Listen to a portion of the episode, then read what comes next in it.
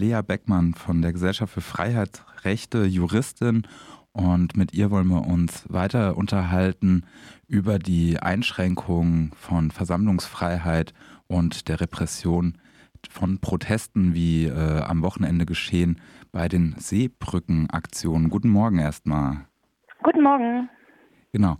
Ähm, fangen wir direkt an. Und zwar ähm, haben jetzt mehrere Städte, unter anderem Hamburg und Berlin, in denen die Versammlungen gar nicht erst genehmigt worden sind.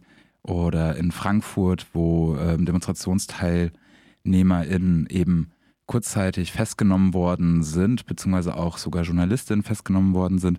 Auch hier in Freiburg wurde eben Protest untersagt, Leute des Platzes verwiesen und bundesweit wurden eben die Zeichen, die gesetzt werden sollten, von den Polizisten eingesammelt. Ähm, wie bewertet ihr das mit der Gesellschaft für Freiheitsrechte, diese Entwicklung, die da gerade stattfindet? Ja, genau. Bei der Gesellschaft für Freiheitsrechte ähm, haben wir uns so ein bisschen als Aufgabe eben auch gesetzt, ähm, kritisch, aber eben auch ähm, sachlich zu begleiten, was gerade an Maßnahmen, äh, an Grundrechtseinschränkungen im Zusammenhang mit der Verbreitung des Coronavirus stattfindet. Und da muss man vielleicht einleitend sagen, dass wir uns gerade eben insgesamt in einer schwierigen Situation befinden und mit der Verbreitung des Virus natürlich große Gefahren für Gesundheit und Leben vieler ähm, einhergehen. Und das ist besorgniserregend und das ist eine nie dagewesene Situation. Und wir operieren hier gerade alle auf begrenztem Wissen. Ähm, und ähm, die Kern, ähm, im Kern ist natürlich klar, dass diese Kontaktverbote als Mittel, ähm, um eine Verbreitung zu verlangsamen, ähm, glaube ich, von niemandem in Frage gestellt werden.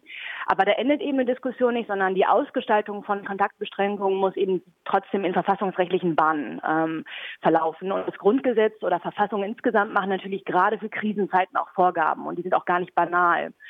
Und ähm, wenn ich das jetzt einmal so pauschal sagen darf, also diese äh, Kontaktverbote und Ausgangsbeschränkungen, wie sie derzeit, ähm, die ja weitestgehend quasi als pauschale, fast ausnahmslose Verbote von äh, Versammlungen verstanden werden, ähm, die werden einfach der, der Bedeutung ähm, der Versammlungsfreiheit grundrechtlich äh, nicht gerecht.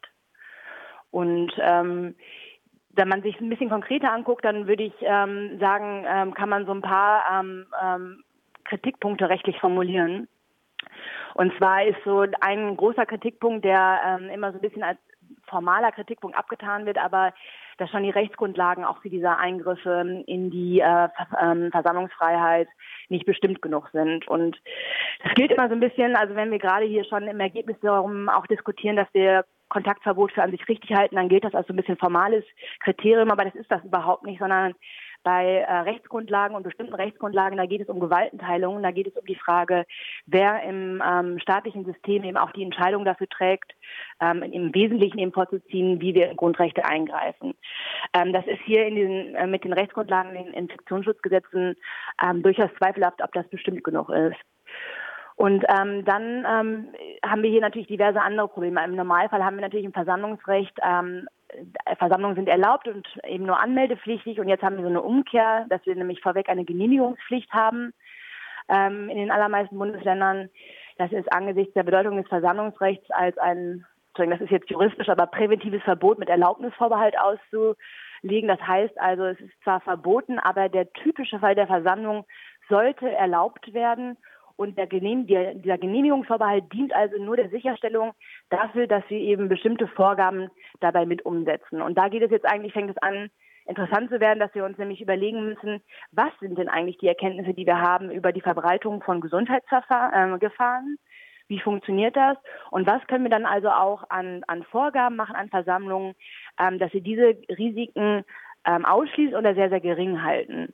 Ähm, und ich glaube, da haben wir irgendwie ähm, jetzt am vergangenen Wochenende sehr, sehr kreative ähm, Umgangsweise auch eben mit diesen Vorgaben ähm, äh, gesehen. Also sehr viele unterschiedliche äh, kreative Protestformen, äh, die zum Teil, also in Berlin hatten wir das, dass äh, eben auch so Fußspuren mit Kreide ähm, ausgemalt wurden oder Schuhe hinterlassen wurden oder ähnliches.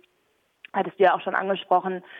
Und ähm, das sind alles ähm, eben auch sehr kreative Möglichkeiten, muss ich sagen, ähm, die aus der Zivilgesellschaft kommen. Das habe ich irgendwie ähm, mit großem Interesse gesehen, die meines Erachtens eben ganz gut ähm, passen in diese Erkenntnisse, die wir aktuell haben über die Verbreitung ähm, vom, vom Coronavirus. Und ähm, ich glaube, dass es ähm, total wichtig ist, dass wir eben die Diskussion eintreten, wie kann eine Versammlung aktuell aussehen und dass es keinesfalls zu rechtfertigen ist, gerade pauschal, ausnahmslos Versammlungen ähm, zu verbieten. Jetzt ähm, haben wir vorhin ein Gespräch schon gehabt mit einer Aktivistin aus Lüneburg, die auch so ein bisschen erklärt hat, dort wurde der Protest eben genehmigt von, der, von verschiedensten Behörden.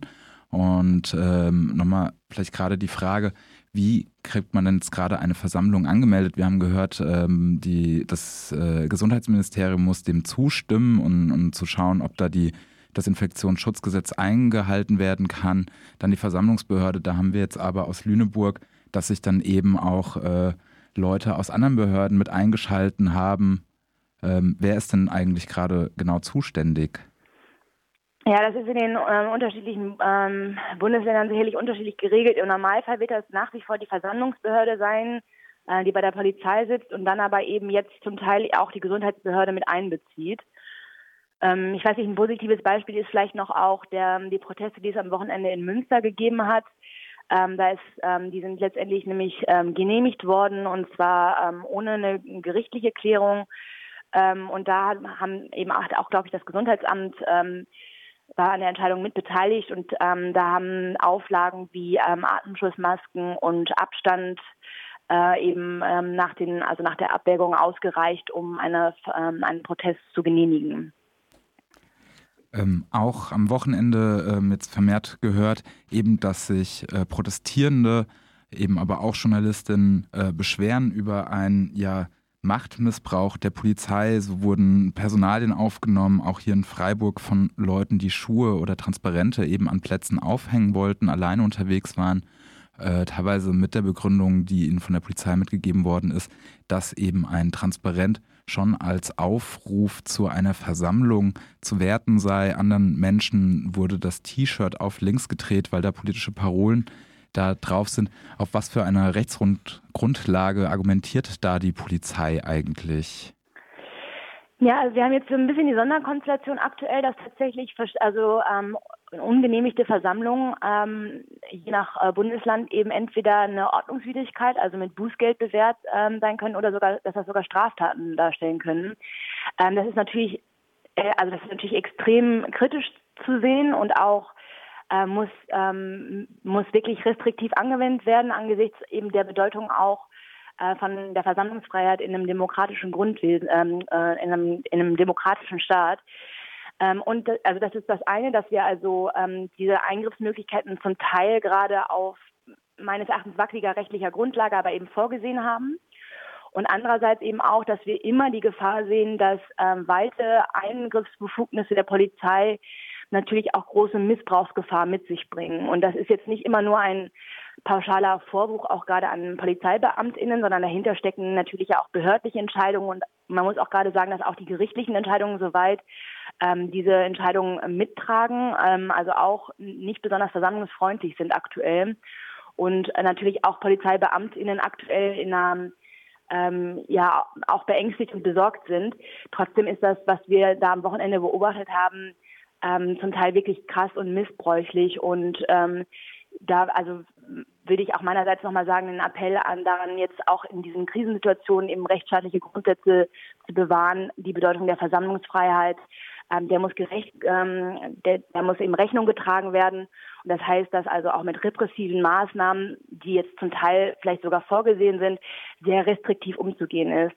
Den eins muss man ja auch sagen, das Ganze, was wir hier gerade versuchen, also ähm, kon über Kontaktverbote die Verbreitung des Virus zu verhindern, das funktioniert nicht, indem wir das staatlich gegen den Willen der Bevölkerung durchsetzen, sondern es funktioniert nur, wenn wir die Bevölkerung auch mitnehmen und also auch die Freiräume, die jetzt gerade vertretbar sind, lassen, ähm, weil wir, weil wir hier das ähm, auch im Privaten größtenteils alles nicht durchsetzen können. Also deswegen ist, glaube ich, der wichtige Appell, ähm, all diese Maßnahmen mit Augenmaß anzuwenden und ähm, nach wie vor eben Protestmöglichkeiten zuzulassen. Das ist ganz klar.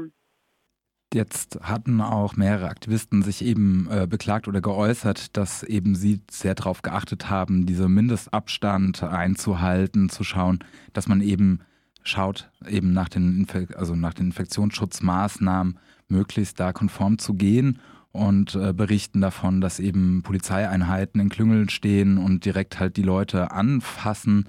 Da wäre ja dann der Appell eben, dass, dass sich da vielleicht auch die Polizisten als Vorbild äh, verhalten. Diese Maßnahmen sind ja jetzt nun bis äh, April, teilweise Juni festgesetzt.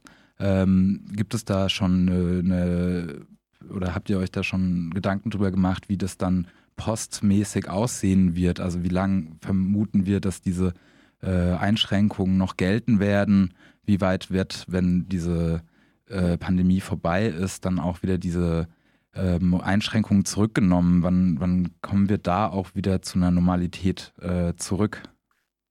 Ja, und das ist unterschiedlich in den äh, Bundesländern umgesetzt worden, diese Ausgangs, äh, also Ausgangsbeschränkungen oder Kontaktverbote. Und zum Teil sind die einfach auch direkt schon befristet worden. Ähm, dann besteht natürlich auch immer noch die Möglichkeit, die ähm, auf Grundlage der, ähm, der Erkenntnisse vielleicht zu verlängern. Aber das ist meines Erachtens der richtige Weg, also diese Eingriffsbefugnisse, die wir gerade einräumen, direkt zeitlich zu befristen, ähm, ähm, ist absolut, ist also absolut geboten meiner Meinung nach.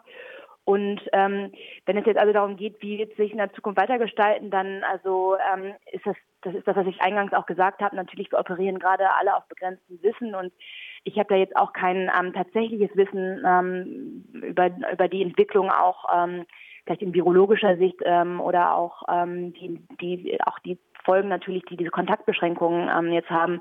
Aber ähm, es wird wahrscheinlich absehbar darauf hinauslaufen müssen, dass wir den Lockdown, so wie wir jetzt aktuell haben, den werden wir nicht lange durchhalten können, aus ganz unterschiedlichen Gründen. Denn wir sehen da jetzt verschiedentlich die Folgen. Also im Versammlungsrecht sehen wir die Folgen und die Einbußen in der Demokratie, aber wir sehen sie natürlich auch ähm, mit, mit einer sich äh, anbahnenden Wirtschaftskrise und großen sozialen Folgen. Das heißt, so gewisse Lockerungen sind klar und ich glaube, äh, in diesem, also in dieser Abwägung wird man dann genauso auch im Versammlungsrecht weiterdenken müssen. Ähm, also wenn, ähm, wenn wir also bestimmte Lockerungen haben, wie man auch in welche Protestformen wir dann kreativ auch zulassen können, die eben ein geringes oder kalkulierbares Risiko nur der Verbreitung des Virus haben. Ich glaube, da wird vielleicht irgendwann auch nochmal der Gedanke aufkommen, was solche Menschen betrifft, die äh, immun sind, weil sie schon eine, eine Krankheit durchgemacht haben. Das wird irgendwann kommen. Aber eben vielleicht auch ähm, in, in, in, also kleinere äh, Proteste doch anders zuzulassen. Und genau mein Appell wäre eben da auch von Behördenseite diese, diese Versammlungen zu genehmigen und damit auch auf legalem Wege zuzulassen und die Menschen nicht in eine Strafbarkeit zu drängen dafür, dass sie sich auch für aktuell drängende politische Themen eben auf die Straße begeben.